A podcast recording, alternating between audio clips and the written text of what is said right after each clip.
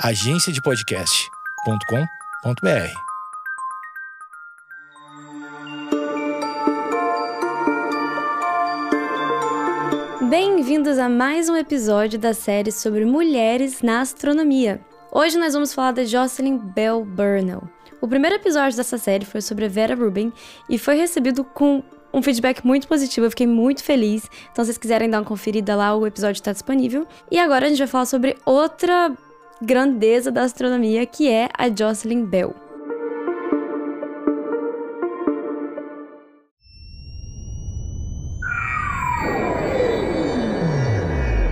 Astronomia em meia hora.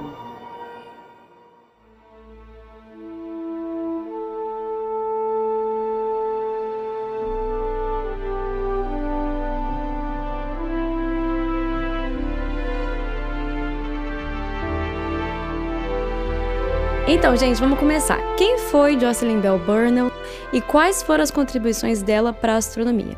Se você nunca ouviu falar da Jocelyn Bell, você deve nem estar tá entendendo do que se trata até o título, né? Então, para dar um spoiler aqui, é, Jocelyn ela foi responsável pela descoberta de pulsares, o que rendeu um prêmio Nobel. Mas ela não foi incluída nesse prêmio Nobel. Então, é dessa mulher que eu vou falar hoje para vocês. Jocelyn nasceu em Lugorn, na Irlanda do Norte, e seus pais se chamavam Alice e Philip Bell. Desde nova, ela tinha um grande interesse em astronomia. Por que isso? Bem, porque o seu pai era arquiteto do planetário Armagh.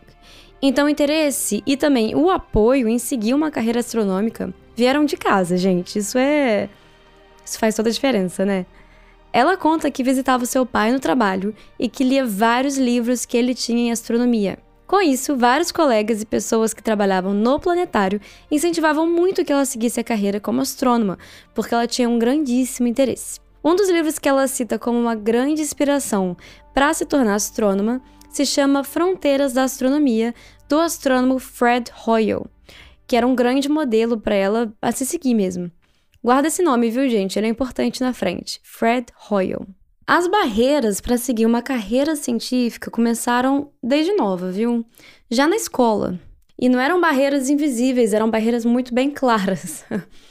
na primeira quarta-feira do ano letivo, depois de algumas aulas, a turma foi dividida pela escola. Os meninos foram levados para as aulas de ciência, de física, de química, e as meninas foram levadas para as aulas de casa, como cozinhar, como tecer, como limpar a casa. Sim. Ela chegou em casa é, frustrada e contou para os seus pais o que tinha acontecido. E os seus pais, sabendo da sua paixão por astronomia e por física, eles não deixaram barato.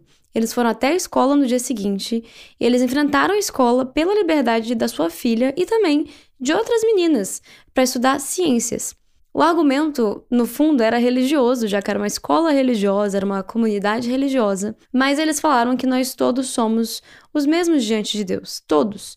Então todos deveriam aprender tudo. Como a escola era religiosa, não tinha muito como fugir desse argumento, então funcionou. No dia seguinte, a Jocelyn foi permitida se juntar nas aulas de ciência e outras duas colegas também foram. É, também acompanharam, decidiram acompanhar as aulas de ciência. Então, ela começou trazendo diferença para outras colegas também.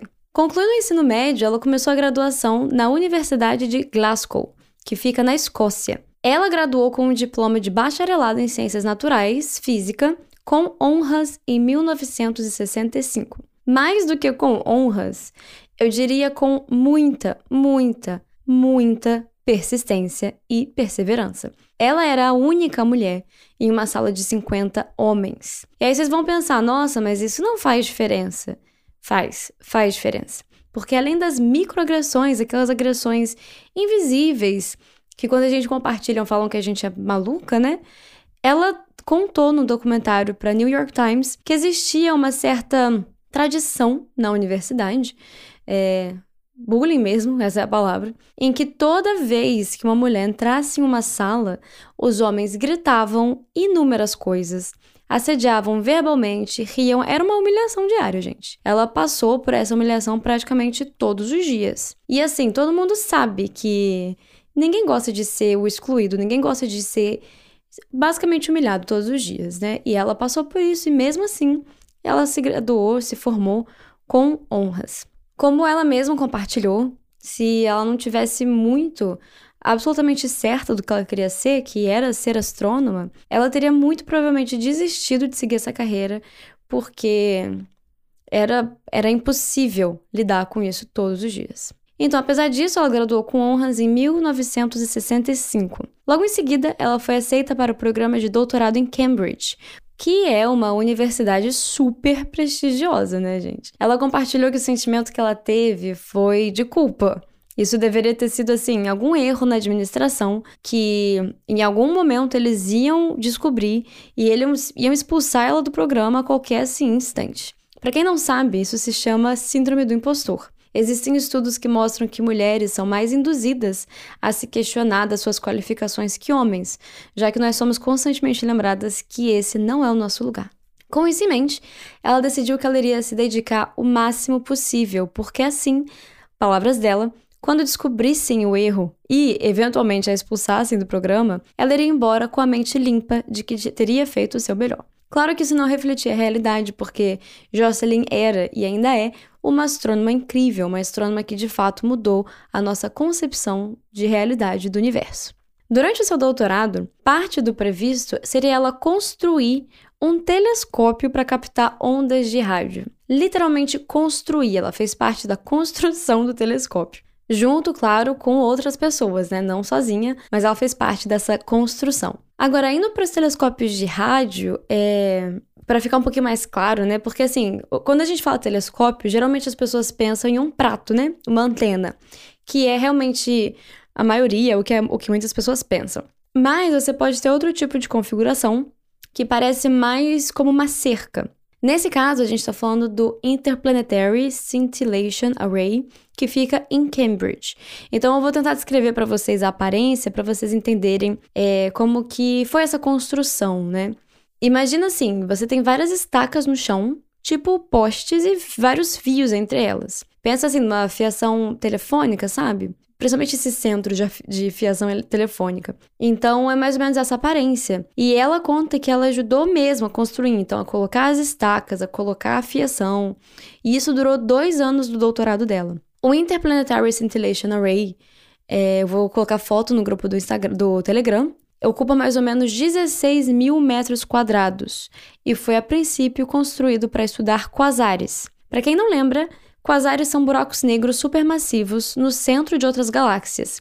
Eu falo sobre eles é, no episódio que chama Blazares e Núcleos Ativos em Galáxias, tá, gente? Então, quem quiser dar uma conferidinha depois.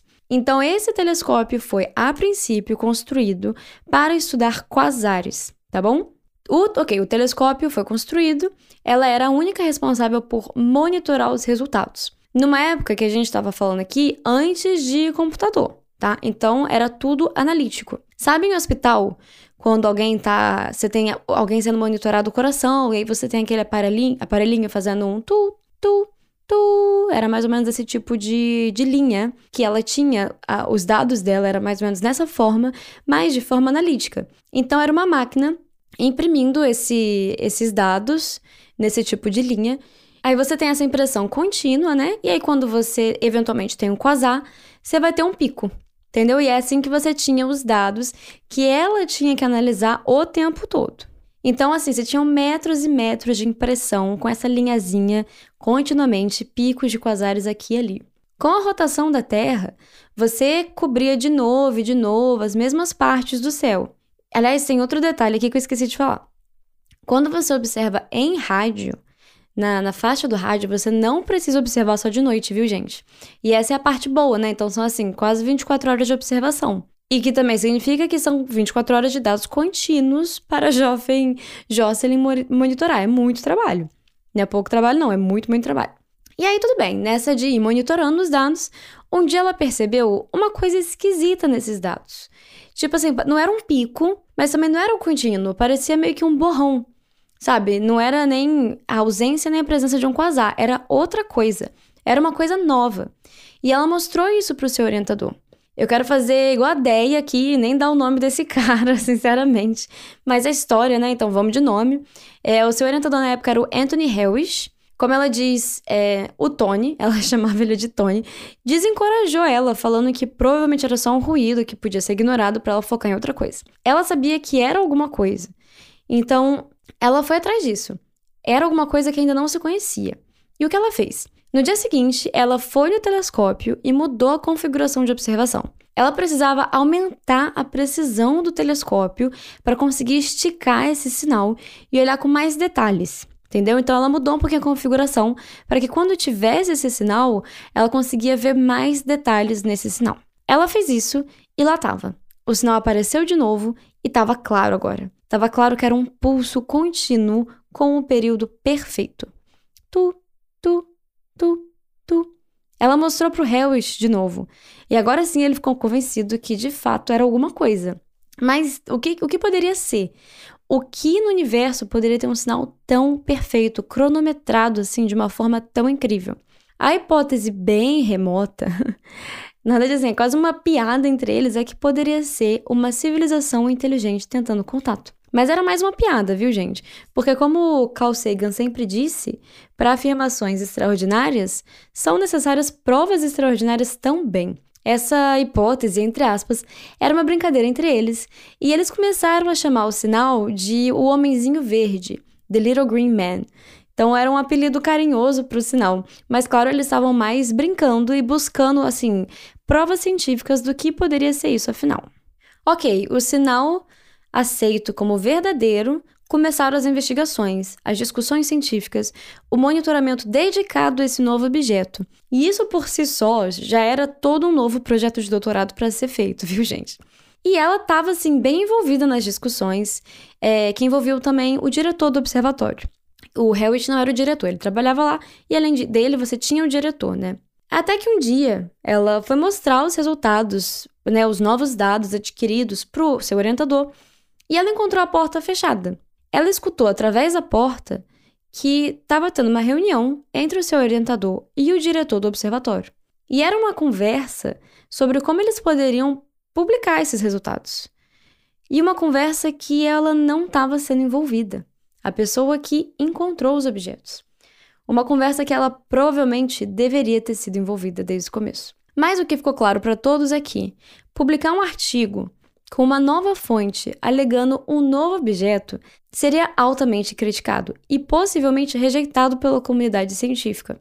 Porque se é de fato um novo objeto, você deveria ser capaz de encontrar outros mais. Você não vai ter um único objeto. Então, você tem que encontrar outros mais. E ela fez da sua missão encontrar outros novos objetos desse mesmo tipo, que até então ninguém sabia o que era. Monitorando intensamente os dados, dia e noite, ela encontrou ela encontrou mais um sinal, bem semelhante a outro, extremamente preciso e com um período diferente. Eles tinham dois objetos da mesma categoria, essa nova categoria que não se sabia o que era, viu? Isso reforçava a descoberta. Uhum. Começou-se o caminho para contar para o mundo o que, que eram esses novos objetos. Hewish deu uma palestra em Cambridge, que de novo era onde ela estava fazendo doutorado, era onde eles trabalhavam, para todo o instituto, anunciando que o telescópio de rádio tinha feito uma descoberta de uma fonte nova, de um novo objeto. Todos os astrônomos do campo apareceram. Todos. E Bell estava lá, né? Como ela mesma disse, ele poderia e deveria ter assistado mais, ter dado seus créditos, o que ele não fez. Na palestra e para todo mundo, ela era apenas a senhorita Bell, que era somente uma aluna. A palestra durou 45 minutos. E na plateia estava quem?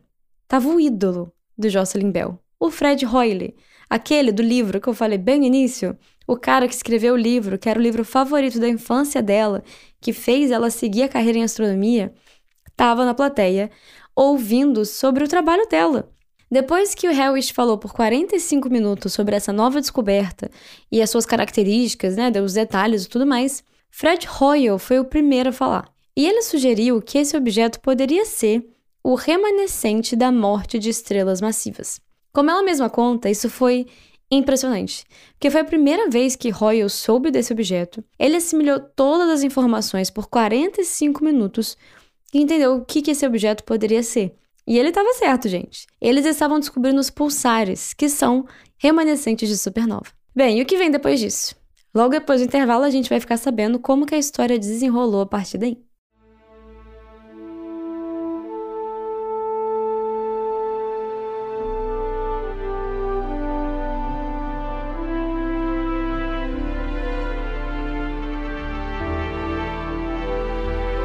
Voltamos! E o que veio, gente? O que, que veio por aí? Vamos lembrar. Jocelyn Bell teve que lutar pela sua educação científica desde muito nova, com o apoio dos seus pais. Ela lidou com humilhação e assédio constantemente na universidade. Ela se formou com honras e entrou no doutorado em Cambridge, onde ela descobriu um objeto novo e perseguiu essa descoberta com o mesmo, mesmo com o desencorajamento dos seus superiores. Depois ela descobriu mais um desses objetos, antes deles contarem ao mundo tornando essa descoberta ainda mais sólida. O seu orientador deu uma das palestras mais importantes sobre esses objetos, uma das primeiras palestras, e Fred Hoyle deu a sugestão certeira que esses objetos serão remanescentes da morte de estrelas massivas, depois das supernovas. Esses são os pulsares, e assim se deu a descoberta de pulsares. O que são pulsares? Pulsares são estrelas de nêutron, que possuem dois jatos. Lembrando que, apesar do nome, Estrelas de nêutron não são estrelas. A definição de estrela inclui fazer fusão de hidrogênio no seu centro, o que não acontece aqui. Mas a gente chama de estrela de nêutron. Por quê? Não sabemos. não, existem vários nomes na astronomia que simplesmente não fazem sentido, mas a gente mantém por razões históricas e assim, segue o baile, gente. Estrela de nêutron. Mas vamos lá. Depois da supernova, sobra um núcleo denso de material, e dependendo da massa, esse núcleo pode virar ou um buraco negro ou uma estrela de nêutron, ok? Eu falo sobre isso no episódio A Morte de uma Estrela, para quem quiser dar uma conferidinha. A estrela de nêutron é sustentada pela degenerescência de nêutrons. Significa o quê? Você tem esses nêutrons é, esmagados um contra os outros e isso sustenta a gravidade. É basicamente isso. Acontece que com campos eletromagnéticos fortíssimos, elas também podem ter é, esses dois jatos. E aí você tem os jatos e esse objeto ele roda, ok? Só que o jato e o eixo de rotação não, não são no mesmo lugar. Então é igual pensar em um peão, sabe? Será que as pessoas ainda sabem o que, que é um peão? Mas enfim, no final é, dessa geometria toda, você tem uma espécie de farol.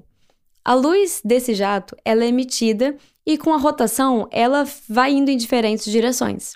Se ela passa na sua direção, ela funciona como um farol e você tem esse pulso com um período super certinho. É assim que acontece, tá?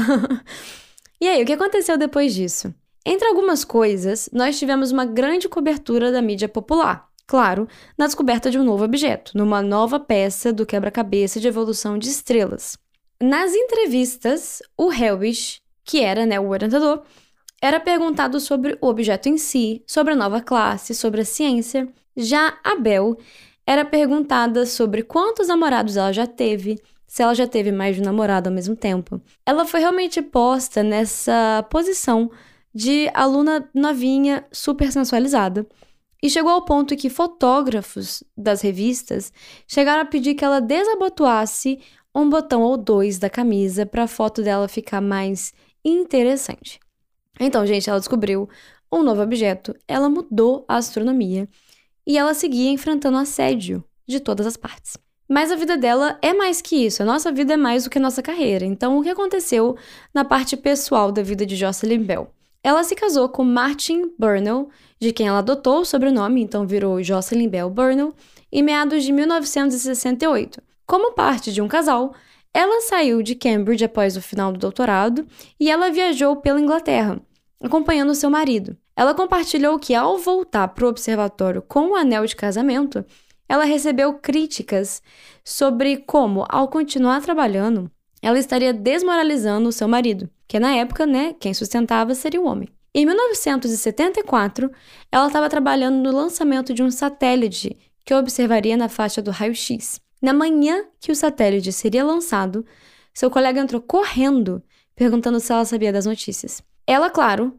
pensou que o satélite teria dado algum problema e não ia mais ser lançado, alguma coisa assim.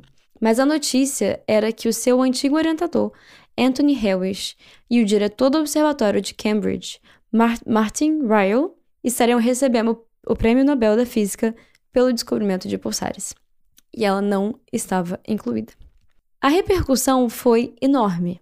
E entre os seus defensores estava o seu ídolo, Fred Hoyle.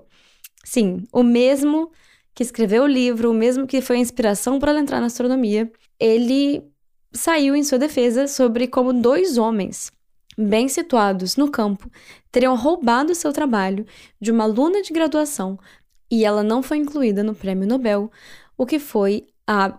um absurdo.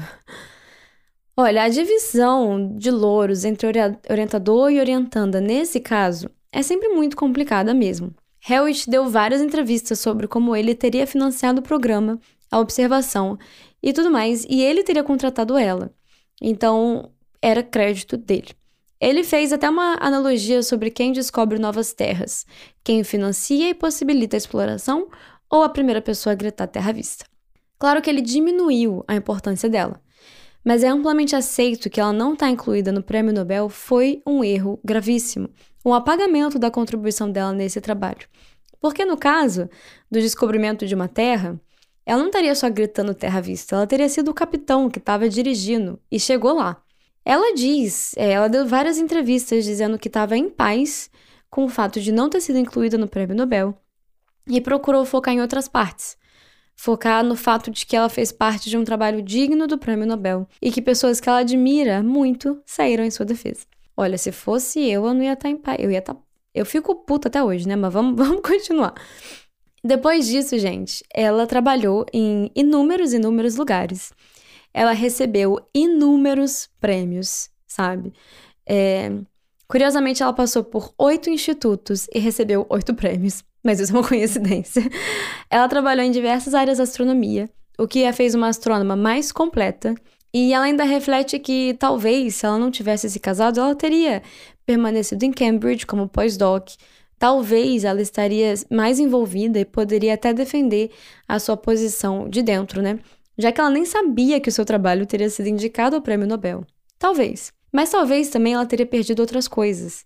Ela teria se tornado uma astrônoma menos completa, com a cabeça mais fechada em radioastronomia, sem entender a visão mais ampla de como o universo funciona. E ela mesma testemunha que ama o seu caminho acadêmico e ela ama a sua carreira. Entre os vários prêmios que ela ganhou, em 2018, ela recebeu um prêmio apelidado de Oscars da Ciência, que é o Breakthrough Prize in Fundamental Physics, que traduz é, para Prêmio por Avanços em Física Fundamental, reconhecendo o seu trabalho de descobrimento de pulsares. É amplamente reconhecido que ela é uma das responsáveis pelo descobrimento de pulsares, viu, gente? Assim, sem sombra de dúvidas, isso não não tá em debate, ela realmente é, ela foi fundamental nessa nessa peça. Enfim, esse prêmio que ela recebeu em 2018, o Oscar da Ciência, correspondia a um valor mais ou menos de 3 milhões de dólares. 3 milhões de dólares, isso não é pouca coisa não, viu gente? O depoimento que ela deu pro New York Times foi o seguinte: O motivo que eu descobri pulsares é porque eu me sentia um pouco como uma intrusa, que eu não deveria estar ali. E eu pensei que se eu pudesse oferecer outras minorias a oportunidade de concluir seus doutorados, talvez mais coisas interessantes poderiam emergir. Então ela usou o dinheiro do prêmio para financiar doutorados em física para mulheres e outras minorias. Nossa, é muito difícil chegar no final do episódio sem chorar. ela reconhece como é importante ter modelos a seguir. Ela nunca teve uma mulher astrônoma como exemplo. Ela tinha Fred Hoyle, que se mostrou um aliado incrível. E que se ela pudesse é, ser um modelo dali pra frente também, ela seria. Ai, eu tô chorando, porque ela é super minha ídola, modelo demais para mim. para finalizar, ela também foi uma das únicas mulheres a ganhar a medalha Copley em 2021. Um pouquinho na parte pessoal, que eu esqueci de falar. Ela teve apenas um filho é, do seu casamento e ela se divorciou oficialmente em 1993. É, eu aconselho demais quem quiser, quiser dar uma conferida no documentário do New York Times. É 16 minutinhos e é assim, muito bom. É, ela tá viva até hoje, eu não sei se eu falei. É muito bom o documentário, ela realmente dá a visão dela de como as coisas aconteceram. É, hoje ela tá em Oxford. E, cara, eu vou dar um toque em Oxford esse ano ainda. Então vamos ver se dá pra rolar aí, né, um, um encontro, dar uma, uma tietada, porque, assim, oportunidade única demais, né? Ai, é sempre difícil para mim é, falar sobre a vida dessas mulheres porque eu choro demais.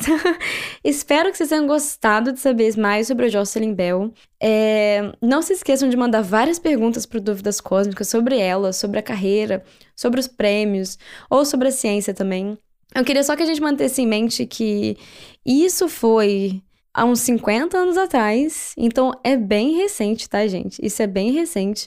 Então, para quem acha que, que esse tipo de coisa ai, não acontece mais, ciência, astronomia super equilibrado, não é. Então, espero que fique assim, meio que de lição, pra gente manter em mente que a gente tá muito longe de uma igualdade, sabe? Especialmente no caminho da Jocelyn Bell. Ela nunca parou de tentar e lutar e encontra um sistema que estava constantemente colocando ela para baixo. Ela fez uma descoberta digna de um prêmio Nobel que ela não recebeu. Então, assim, eu acho que mulheres vão se, se reconhecer muito nisso, mas isso é pra gente lembrar que existem sim exemplos incríveis e, cara, ela super é um modelo para mim para seguir. E eu espero que a partir de agora para vocês também. É isso, gente. Obrigada pela audiência e a gente se escuta semana que vem.